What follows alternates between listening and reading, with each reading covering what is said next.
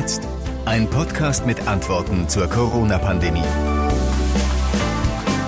Heute hat die Schule wieder begonnen und seit heute müssen fast alle Schülerinnen und Schüler im Unterricht eine Maske tragen. Nur die Grundschüler dürfen die Mund-Nasen-Bedeckung weglassen, solange sie auf ihren Plätzen sitzen. Diese Entscheidung hat in den vergangenen Tagen in Nordrhein-Westfalen für sehr, sehr viel Diskussionsstoff gesorgt bei Eltern, Lehrern und Schülern, auch in der Politik. Und diese Entscheidung sorgt für viele Fragen, die wir jetzt mit NRW-Schulministerin Gebauer klären wollen. Und ich bin José Nachsiandi. Und damit guten Tag, Frau Ministerin. Ich grüße sehr, Herr Nassiandi.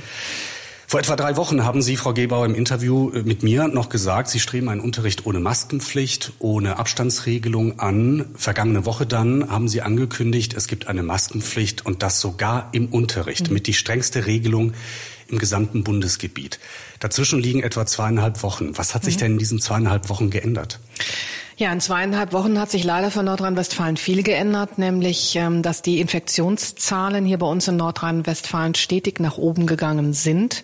Und das war dann auch das ähm, ausschlaggebende Moment, dass wir gesagt haben, wir müssen immer in Anbetracht der Infektionszahlen, des Infektionsgeschehens Entscheidungen treffen. Das habe ich auch immer nach Schließung der Schulen hier bei uns in Nordrhein-Westfalen betont. Jeden Schritt, ähm, den wir tun, muss im Rahmen des Infektionsgeschehens äh, genau abge oder jeder Schritt muss genau abgewogen werden. Und wir haben jetzt eben dann entschieden, nachdem die Zahlen ähm, bei uns in Nordrhein-Westfalen sich so entwickelt haben, wie sie jetzt sind, dass wir diese Maskenpflicht bei uns an den Schulen einführen und eben tatsächlich nicht nur auf den Fluren oder auf dem Gelände, sondern für die weiterführenden Schulen auch im Unterricht. Ich weiß, dass das eine Herausforderung, mitunter eine Belastung ist, gerade bei diesen Temperaturen, die wir jetzt derzeit haben und die wir auch noch weiter erwarten. Aber das ist der größtmögliche Schutz, den wir jetzt unseren Schülerinnen und Schülern aber auch den Lehrerinnen und Lehrern zukommen lassen müssen. Und deswegen haben wir uns in der Landesregierung dazu entschieden, diese Maskenpflicht einzuführen, aber ich sage auch erst einmal befristet bis, bis zum 31. 31. August. Ja. ja. Ähm, jetzt ist heute der erste Schultag nach den nach sechseinhalb Wochen Ferien. Der läuft seit ein paar Stündchen. Ähm, was bekommen Sie denn für Rückmeldungen von den Schulen, Schulleitungen, äh, von den Lehrern? Wie läuft's denn? Also vom heutigen Tag selbst habe ich noch keine Rückmeldung. Ich hatte aber gestern Abend eine Veranstaltung mit Schulleiterinnen und Schulleitern im Sauerland und da war natürlich auch das Thema Maskenpflicht das Thema des Abends. Und da muss ich sagen, war die Resonanz schon so, dass ich erkennen konnte, dass das unter der Lehrerschaft akzeptiert wird, dass hier gesagt wird, ja, es ist eine notwendige Maßnahme in Bezug auf den Schutz aller Beteiligten und weil eben die Infektionszahlen so sind, wie sie sind. Und deswegen hat das auch zu einer ja, großen Akzeptanz geführt, wissend, dass das eben mit den bekannten Herausforderungen verbunden ist und dass das unter pädagogischen Gesichtspunkten oder den pädagogischen Ansprüchen, die wir ähm, ja berechtigterweise haben, ähm, dass das natürlich die, diese Maskenpflicht denen nicht gerecht wird. Das wissen wir, aber deswegen erst befristet. Und in der Zwischenzeit schauen wir uns das Infektionsgeschehen an und sprechen auch mit äh, Lehrerinnen und Lehrern, mit Schülerinnen und Schülern, wie sich die Maskenpflicht im Unterricht auswirkt. Und dann werden wir am 31. oder vor dem 31. entscheiden, wie es danach weitergeht. Über diese Auswertung reden wir gleich noch mhm. ein bisschen ausführlicher. Steigen wir in die Hörerfragen ein, die uns mhm. erreicht haben. Sehr, sehr viele per E-Mail, per WhatsApp und so weiter. Unsere Hörer konnten uns Fragen schicken.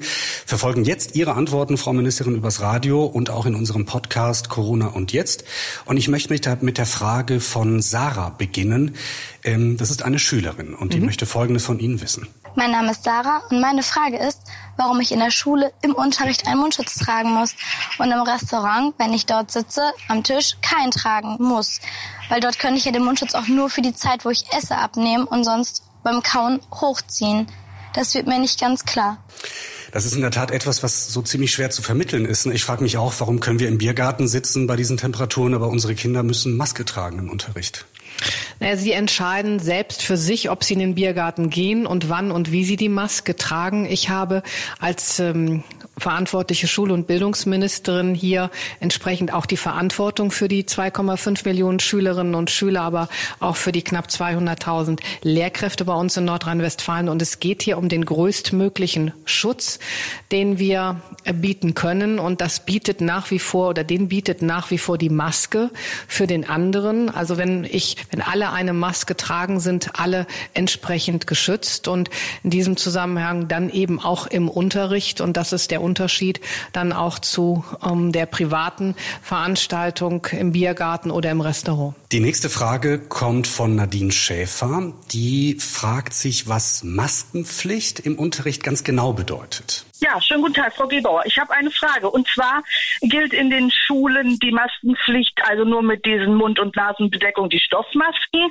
Oder kann man auch diese Face Shields oder was es da noch für andere Sachen gibt, tragen? Da gibt's ja diese, diese Visiere. Ne? Genau, es geht hier um die Visiere. Zum jetzigen Zeitpunkt geht es tatsächlich um das Tragen einer Maske. Das Robert Koch Institut hat sich dazu ganz klar geäußert und hat gesagt, dass Visiere nicht diesen Schutz bieten, den die Masken bieten.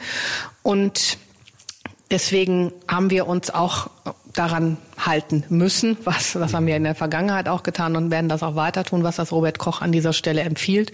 Und der größtmögliche Schutz ähm, geht über die Masken und äh, nicht über die Visiere. Das heißt also, für die Maskenpflicht gilt tatsächlich dann auch die Maske und nicht das Visier. Okay, das heißt, das ist nicht zugelassen in der Schule? Das ist nicht zugelassen, wenn man gerne ein Visier tragen möchte, zum Beispiel als Grundschulkind im Unterricht, wo man es nicht muss, dann ist es natürlich gestattet. Aber jetzt in Bezug auf die weiterführenden Schulen geht es um die Maske, sowohl im Unterricht als auch draußen auf dem Schulgelände oder im Schulgebäude. Das Landeskabinett hat jetzt äh, Strafen beschlossen, ein, ein, Bußgeld für Leute, die im Bus und Bahn sitzen und keine Maske tragen. Mhm. Gibt sowas auch in Schulen? Also was passiert, mhm. wenn ich mich als Schüler weigere? Also ein Bußgeld wird es in Schulen nicht geben, aber es gibt natürlich ähm, Disziplinarmaßnahmen, die wir generell haben, wenn sich Schülerinnen und Schüler nicht an Regeln halten. Das beginnt mit einem Gespräch mit dem Schüler, das geht dann über ein Gespräch mit den Eltern und ähm, andere Maßnahmen hinaus. Und wenn es Schülerinnen und Schüler Schüler gibt, die sich konstant ähm, dieser Maskenpflicht widersetzen, sowohl im Unterricht als auch draußen, also im Gebäude oder auf dem Schulgelände, dann kann es als äußerste Maßnahme dazu kommen, dass man dann den Schüler ähm, des Unterrichts beziehungsweise der Schule verweist. Aber das ist wirklich das allerletzte Mittel und da muss schon im Vorfeld viel passiert sein, bevor das dann ähm, auch eintritt. Wie Sie sich vorstellen können, Sie bekommen ja auch E-Mails und Reaktionen von Eltern, von Lehrern und von Schülern. Ein Großteil der Reaktionen und Nachfragen, die uns erreicht haben, geht so in die Richtung, das ist eine Zumutung mhm. äh, für die Schüler im Unterricht, Maske zu tragen. Und viele machen sich Sorgen um ihre Kinder. Dazu gehört auch Karen Kamit-Lenze mit dieser Frage. Hallo, zum kommenden Schuljahr werden zahlreiche Kinder auf den weiterführenden Schulen eingeschult. Und dies ist für diese Kinder natürlich auch mit vielen Ängsten und Sorgen verbunden, da sie auf der neuen Schule meistens noch niemanden kennen. Und so ist meine Frage nun, ähm, wie sollen denn die Fünftklässler überhaupt neue Freunde finden, eine Beziehung zum neuen Klassenlehrer aufbauen und überhaupt erfolgreich lernen können, wenn alle im neuen Klassenverband ständig maskiert sind? Und wäre es in dem Zusammenhang nicht vielleicht sinnvoller, oder dass die Maskenpflicht dann doch vielleicht erst ab Klasse 6 eingerichtet wird. Das ist die Frage, wieso ziehen Sie die Grenze mit dem Ende der Grundschule und dem Beginn der weiterführenden Schule? Wir haben auch über dieses Thema sehr lange nachgedacht ob wir tatsächlich bei den Fünfklässern und dann auch noch bei den Sechsklässern eine Ausnahme machen. Es ist allerdings dann schwierig im Alltag zu erklären, warum dann in einer Schule die Fünfklässler die Masken nicht tragen müssen, aber die Siebtklässler gleichwohl. Also das führt dann auch wieder zu Diskussionen vor Ort. Ich weiß um die Herausforderung gerade jetzt für die Kinder, die eingeschult werden, sowohl in der Grundschule als auch dann an den weiterführenden Schulen hier, speziell für die Fünfklässler, die jetzt eben auch im Unterricht mit Maske sitzen müssen. Wir haben in unserem Konzept für die Schülerinnen und Schüler, für die Lehrerinnen und Lehrer ganz deutlich gemacht, dass es natürlich auch Maskenpausen geben muss, ähm, dann, in denen dann ähm, die Schülerinnen und Schüler die Masken abziehen dürfen, wenn die Lehrerinnen und Lehrer es für pädagogisch sinnvoll erachten. Auch aus medizinischen Gründen dürfen natürlich dann Pausen ähm, gegeben werden. Und äh, auch das war zum Beispiel ein großes Thema am gestrigen Abend. Und da wurde ganz deutlich auch signalisiert, dass die Lehrerinnen und Lehrer aufgrund ihrer ähm, pädagogischen Ausbildung schon sehr wohl wissen, wann sie hier entsprechend solche Ausnahmen begründen können, um dann gerade bei diesem Thema ähm, Kennenlernen mit Maske, was ja wirklich schwierig ist, dann auch diese Ausnahme zu machen. Also äh, das ist drin, eine das Ausnahme ist, zu schaffen. Genau. Äh, nennen Sie mir vielleicht noch zwei, drei weitere Beispiele, wo das Ablegen der Maske erlaubt, angebracht eine gute Idee wäre im Unterricht? Naja gut, also es, bei den solchen Temperaturen zum Beispiel ist äh, es wichtig, dass die Schülerinnen und Schüler viel trinken. Da muss natürlich auch dann entsprechend die Maske dazu abgenommen werden. Oder aber wenn Sie eine Prüfungssituation haben, ein Referat halten, eine Klausur schreiben, dann können Sie die Kinder entsprechend jetzt nicht über ähm, diese Zeit so hoch konzentriert äh, mit Maske sitzen lassen. Wir wissen, dass es auch durch die Maske Beeinträchtigungen gibt in Bezug auf die Leistungsfähigkeit. Und das liegt dann in, im Ermessen beziehungsweise im, in der Entscheidung der Lehrerinnen und Lehrer. Und da bin ich sehr zuversichtlich, auch nach den Gesprächen, die ich geführt habe, dass das dann auch wirklich ähm, sehr gut umgesetzt wird vor Ort, dass die Lehrerinnen und Lehrer wissen, wann sie dann auch sagen, jetzt gibt es eine Maskenpause. Es gibt ja nicht nur Leute, die sich äh, bei uns gemeldet haben und sich Sorgen machen, wie jetzt gleich äh, die Hörerin, die wir gleich hören werden, äh, Vanessa Polatkan.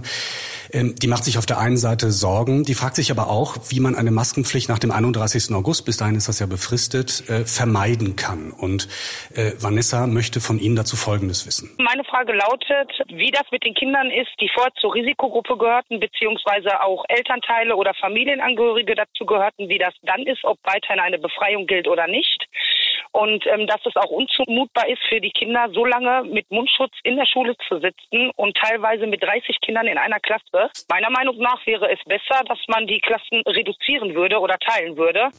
Also erstmal, was ist, was ist mit Kindern mit Vorerkrankungen? Müssen die dann zum Unterricht oder wie, wie ist das geregelt? Also es gab ja bereits eine Regelung dazu. Ähm, schon ähm, vor den Sommerferien diese Regelung haben wir eins zu eins übernommen. Das heißt, wenn Kinder eine Vorerkrankung haben und ihnen ein schwerer Verlauf von Covid-19 bei einer Erkrankung droht, dann können sie sich äh, von der Schulpflicht, die nach wie vor besteht, auch für diese Kinder ähm, befreien lassen in Form eines Attestes. Also ein Arzt muss dann attestieren, dass hier eine, ein schwerer Verlauf erfolgt wenn die Erkrankung eintritt.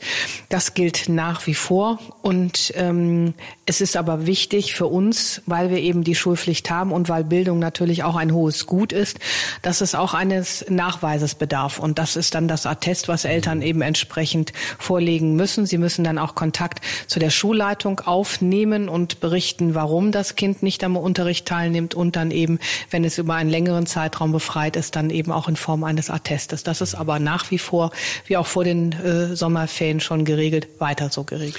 Jetzt hat die Hörerin gerade Vanessa angesprochen, wie sieht's aus mit Klassen? Es gibt ja nicht nur diese Ideen, auch viele andere, also Klasse aufteilen, zeitversetzte Unterricht. Ähm, Unterricht auf Distanz äh, als regulären Unterricht einzuführen, also dass meinetwegen montags und dienstags Präsenz ist und den Rest der Woche zu Hause lernen bei älteren Schülern. Der Unterricht könnte öfter draußen stattfinden.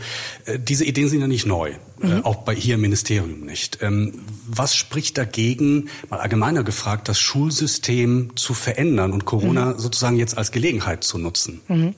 Natürlich kann ähm, Unterricht im äh, Freien stattfinden. Da haben wir äh, keine Schranken gegeben. Wir haben aber gesagt, dass Präsenzunterricht nach wie vor die beste Form des Lernens ist für die Kinder und auch die beste Form und auch gewünschte Form des Lehrens für die Schülerinnen und Schüler. Das haben mittlerweile alle bestätigt, ähm, auch Eltern.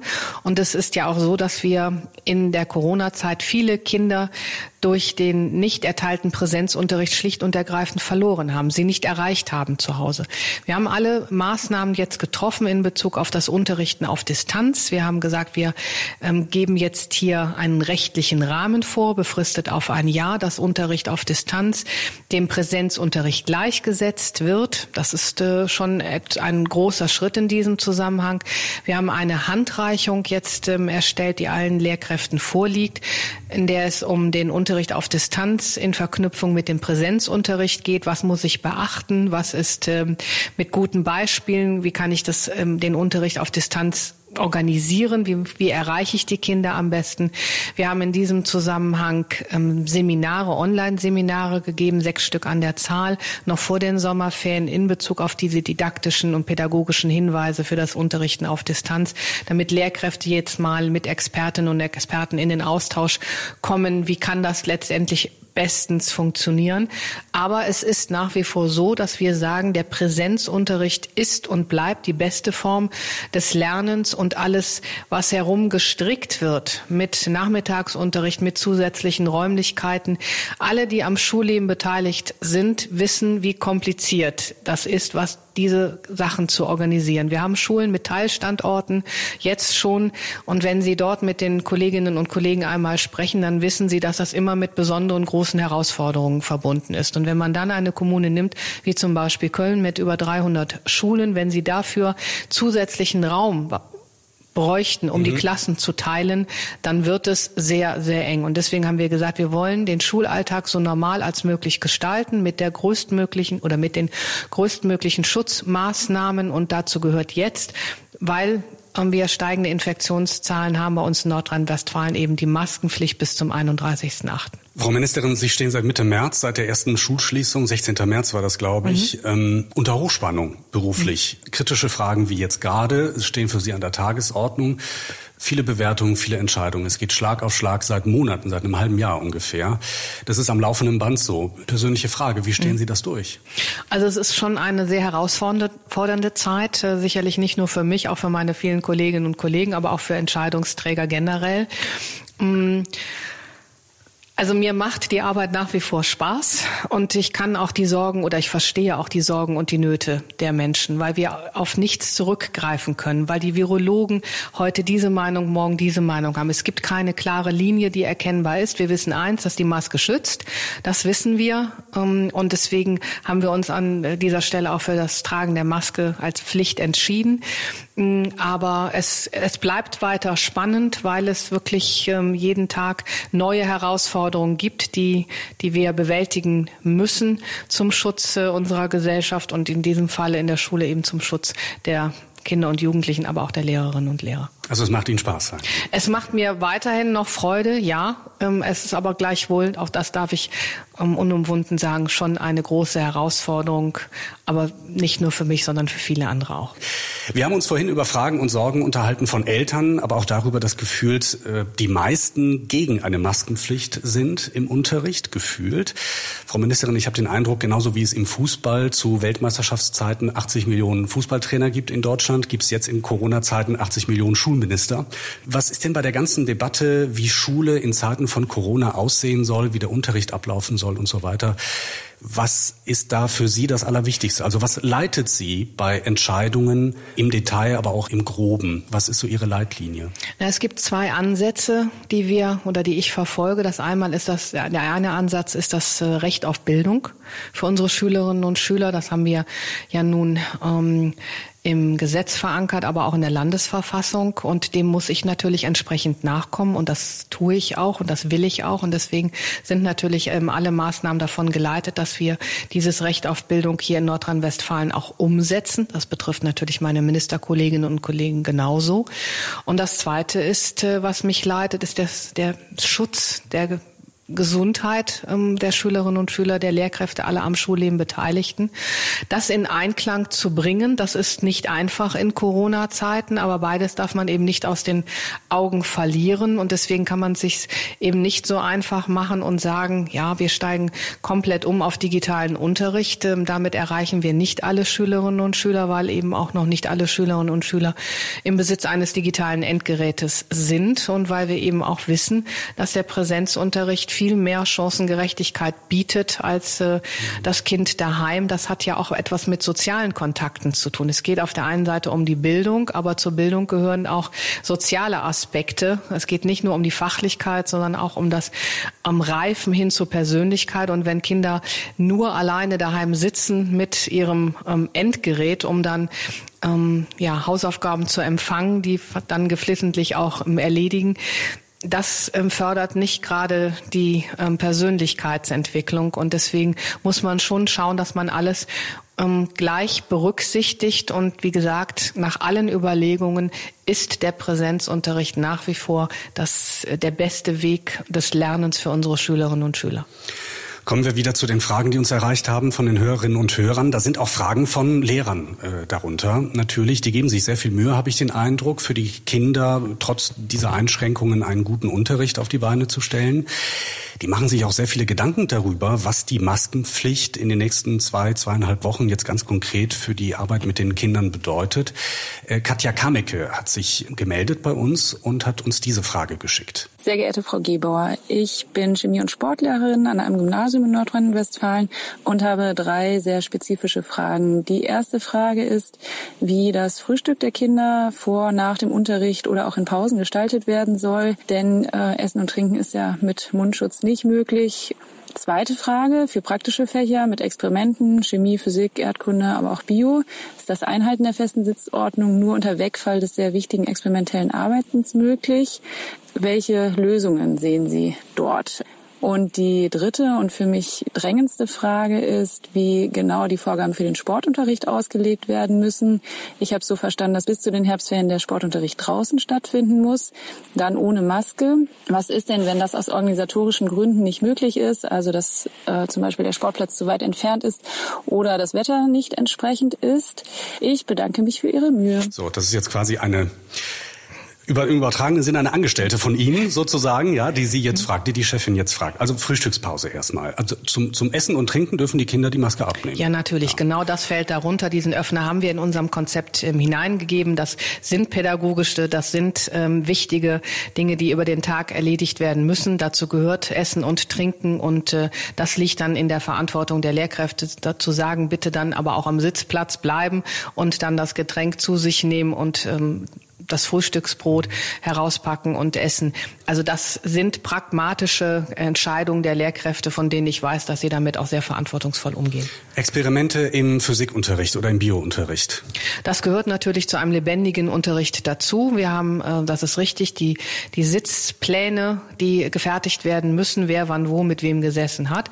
Aber es gilt natürlich auch immer noch ähm, das Abstandsgebot. Und wenn man dann Experimente macht, bei denen dann tatsächlich auch die Schülerinnen und Schüler aktiv werden müssen, dann greift eben nicht nur die Maske, sondern auch das Abstandsgebot, dass man auch in diesem Zusammenhang dann Experimente vollziehen kann, eben aber immer mit der größten Sorgfalt. Also das heißt nicht, dass alle Experimente hier ausfallen müssen. Ähm, wenn es denn so möglich ist im Rahmen mit Abständen, dann können sie natürlich auch im Unterricht vollzogen werden und das macht auch Sinn. Also man kann natürlich viel in der Theorie lernen, aber äh, manches muss auch ähm, ja, in der Praxis veranschaulicht werden. Was ist mit ähm, Sportgelegenheiten, die nicht so nah erreichbar mhm. sind oder gerade nicht frei oder verfügbar sind? Mhm. Also wir haben Ideen und Impulse gesammelt, was Bewegungsangebote anbelangt, ähm, zum Beispiel eben auf den schulischen Außengeländen. Da gibt's ähm, auf dem Schulportal ähm, den Link äh, Schulsport NRW. Da haben wir die entsprechend gesammelt und zusammengestellt. Wir haben gesagt, dass der Sportunterricht jetzt ähm, bis zu den Herbstferien in der Hoffnung, dass es dann aber ähm, zwar sonnig, aber etwas kühler wird jetzt in den kommenden Tagen, in der Regel draußen stattfinden soll. Jetzt mit diesen Tipps und Hinweisen, also selbst wenn dann Sportplätze nicht fußläufig erreichbar sind, dass man trotzdem Bewegungssport an der Stelle machen kann. Wir haben den Schulsport in den Hallen nicht verboten. Mhm. Wir haben gesagt, ähm, es muss im Vorfeld abgeklärt werden mit den Schulträgern, in, äh, wie es ist in Bezug auf die ähm, Aerosole also auf die Konzentration kann man Sporthallen entsprechend lüften. Wir haben Hinweise dazu gegeben, dass nicht alle Kinder gleichzeitig dann in die Umkleide rennen, um sich dort entsprechend umzuziehen, sondern dass man das auch gestaffelt machen sollten, sollte. Und wir haben gesagt, dass eben Kontaktsport möglichst jetzt vermieden werden soll. Heißt aber im Umkehrschluss, dass man trotzdem in die Halle kann, wenn die Voraussetzungen des Lüftens entsprechend gegeben sind und dass man dort dann auch ähm, Sport betreiben kann und wenn möglichst tatsächlich dann aber draußen. Machen wir mit der nächsten Hörerfrage weiter. Die kommt von Eva Zimmel. Guten Tag, Frau Gebauer. Mein Name ist Eva Zimmel. Ich komme aus Gelsenkirchen und ich hätte da mal zwei Fragen an Sie. Warum werden die Förderschulen nie erwähnt? Es gibt dort Kinder mit erheblichen Beeinträchtigungen. Soll diese Maskenpflicht auch diesen Kindern zugemutet werden? Und warum wurden die Klassenräume nicht aufgerüstet, zum Beispiel mit Trennwänden? Das geht doch in der Politik auch. Ich wäre Ihnen dankbar, wenn Sie mir diese zwei Fragen so verständlich erklären können, dass ich das auch an mein Kind weitergeben darf. Dankeschön. Ich glaube, Frau Zimmel hat Fotos gesehen aus dem Landtag, wo Sie mit Trenn mhm. Trennwänden sitzen. Ne? Dann fangen wir mal mit den Trennwänden an. Das ist eine Entscheidung des Landtages, des Präsidenten des Landtags zusammen mit dem Ältestenrat, die ähm, getroffen worden ist. Darauf habe ich äh, keinen Einfluss. Deswegen ähm, kann ja, ich. Aber ist das auch in den Schulen möglich, ist ja die Frage. Naja, generell ist sowas natürlich in den Schulen möglich. Jetzt muss man aber sich mal überlegen, wir sprechen hier von zweieinhalb Millionen Schülerinnen und Schülern. Das ist natürlich eine ganz andere Dimension als äh, die Abgeordneten des Landtages von Nordrhein-Westfalen. Ähm, wir hoffen ja, dass wir entsprechend äh, schnellstmöglich wieder ja alle Maßnahmen, soweit es geht, zurückfahren können. Ähm, dazu gehört dann auch die Maskenpflicht. Und ich darf vielleicht der Dame auch sagen, ähm, hinter einer solchen Trennscheibe den Tag zu sitzen, ist auch nicht nur angenehm. Wir haben das jetzt im Landtag gehabt, also das ist die persönliche Erfahrung, die ich hier weitergeben kann. Ähm, das ist nicht nur schön. Wenn man vorne in der ersten Reihe sitzt, ist das alles noch gut zu ertragen. Wenn man durch mehrere Glasscheiben nach vorne gucken muss, dann kann einem schon auch leicht schwindelig werden. Also man muss immer genau hinschauen und wir wollen an der Stelle ähm, so viel Normalität wie möglich.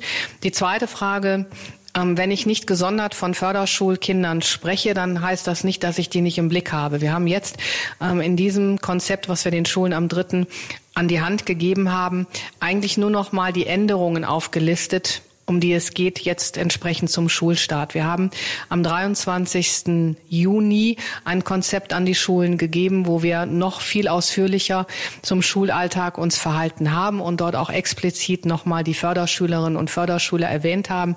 Wenn ich von Schülerinnen und Schülern spreche, dann sind damit immer alle Kinder gemeint, ob mhm. mit oder ohne Handicap. Das ist mir ganz wichtig. Ich möchte auch nicht immer die Förderschule explizit erwähnen, weil es dann so eine Sonderrolle ist, die wir ja eigentlich genau nicht wollen. Wir wollen ja Inklusion. Die gehören ja zur Mitte der Gesellschaft. Und deswegen nochmal, wenn ich von allen Schülern spreche, dann gehören selbstverständlich auch die Schülerinnen und Schüler dazu, die einen sonderpädagogischen Förderbedarf haben. Und wir haben dort auch ganz genau definiert, ähm, auch in dem Öffner, dass wenn Schülerinnen und Schüler aus medizinischen Gründen keine Maske tragen können, dann ist das natürlich erlaubt. Wir haben besondere Schutzausrüstung in diesem Zusammenhang für die Lehrerinnen und Lehrer zur Verfügung gestellt. Nochmal ein ähm, Sonderbudget in Höhe von 700.000 Euro um für die Anschaffung nochmal einer speziellen Schutzkleidung. Wir haben ja jetzt auch nochmal entsprechend ähm, eine Million Masken an die Schulen hier bei uns in Nordrhein-Westfalen verteilt. Auch nochmal als Reserve sozusagen für die Schülerinnen und Schüler, deren Maske jetzt vergessen wurde oder verloren wurde. Auch das haben wir getan. Aber ähm, Förderschüler, Förderschülerinnen mit einem entsprechenden Handicap sind je nachdem dann auch von der Maskenpflicht befreit, beziehungsweise ähm, gilt eben entsprechendes ihrer Behinderung. Mhm. Sie haben jetzt ein bisschen Gegenwind bekommen, mhm. auch mit den Fragen. Äh, eine Frage zum Schluss, eine Hörerfrage. Äh, auch wenn viele gegen die Maskenpflicht sind oder da mit dem Kopf schütteln, es gibt auch Leute, die das gut finden. Dazu gehört auch Frank Schützdeller. Ähm, und er hat auch einen äh, Vorschlag gemacht, wie man trotzdem den Schülern das Leben etwas erleichtern könnte. Grundsätzlich begrüße ich es, dass die Kinder auf den weiterführenden Schulen einen Mund-Nasenschutz auch im Unterricht tragen sollen. Allerdings gehe ich davon aus, dass bei den jetzigen Temperaturen auch dadurch dann stark die Konzentration eingeschränkt wird ist geplant, den Schulleitern die Option zu lassen, früher ein hitzefrei zu gewähren bei 25, 28 Grad im Klassenraum. Frau Ministerin, es gibt sogar eine neue Hitzefreiregelung für die Oberstufe. Ganz genau, so ist das. Also die Oberstufe ist das eine, das andere ist grundsätzlich die Hitzefreiregelung. Haben mhm. Schulleiter da etwas, dürfen die da eine lockerere Hand haben? Also wir haben ja jetzt äh, für die Oberstufen äh, Schülerinnen und Schüler es geregelt, dass äh, zum Schulstart eben es entsprechend auch hitzefrei gibt. Das war vorher diesen ähm, Schülerinnen und Schülern nicht gestattet. Wir haben jetzt gesagt, in Anbetracht der Temperaturen mit dem Mundschutz, mit der Mund-Nase-Bedeckung muss es auch für sie möglich sein. Das ist richtig. Das gilt jetzt ab heute. Das Zweite ist, es ist geregelt in einem Erlass, ähm, in dem es dann heißt, dass wenn 27 Grad Raumtemperatur erreicht sind, dass dann Schulleitungen entsprechend reagieren können, um die Schülerinnen und Schüler früher, als der Stundenplan es vorsieht, ähm, in ähm, ja, nach Hause zu schicken. Und ähm, die einen machen das, äh, die Schulleitungen machen das so, dass sie sagen, wir verkürzen äh, generell den Tag, wir gehen von sechs Stunden auf vier Stunden. Die anderen, dann fehlen natürlich die restlichen beiden Stunden. Die anderen verkürzen die Schulstunde. Das heißt, damit erreiche ich wiederum mehr Fächer. Das obliegt äh, den Schulleitungen, wie sie damit umgehen. Und ähm, auch das wird von Schule zu Schule unterschiedlich gehandhabt, sehr flexibel. Aber da wissen die Schulleitungen, was sie zu tun haben. Und ich ähm, weiß auch, dass sie das jetzt in solchen Zeiten, wie sie denn jetzt ähm, anstehen in Bezug auf die Temperatur, sehr gewissenhaft tun werden. Äh, diese Maskenpflicht ist bis zum 31. August befristet. Sie haben gesagt, wir wollen in der Zeit und bis dahin gucken, wie das läuft und ähm, auch wie sich die Infektionszahlen entwickeln. Mhm. Was genau prüfen Sie denn unabhängig von den Infektionszahlen und was vermuten Sie wird das Ergebnis sein? Also was wird wohl nach dem 31. passieren?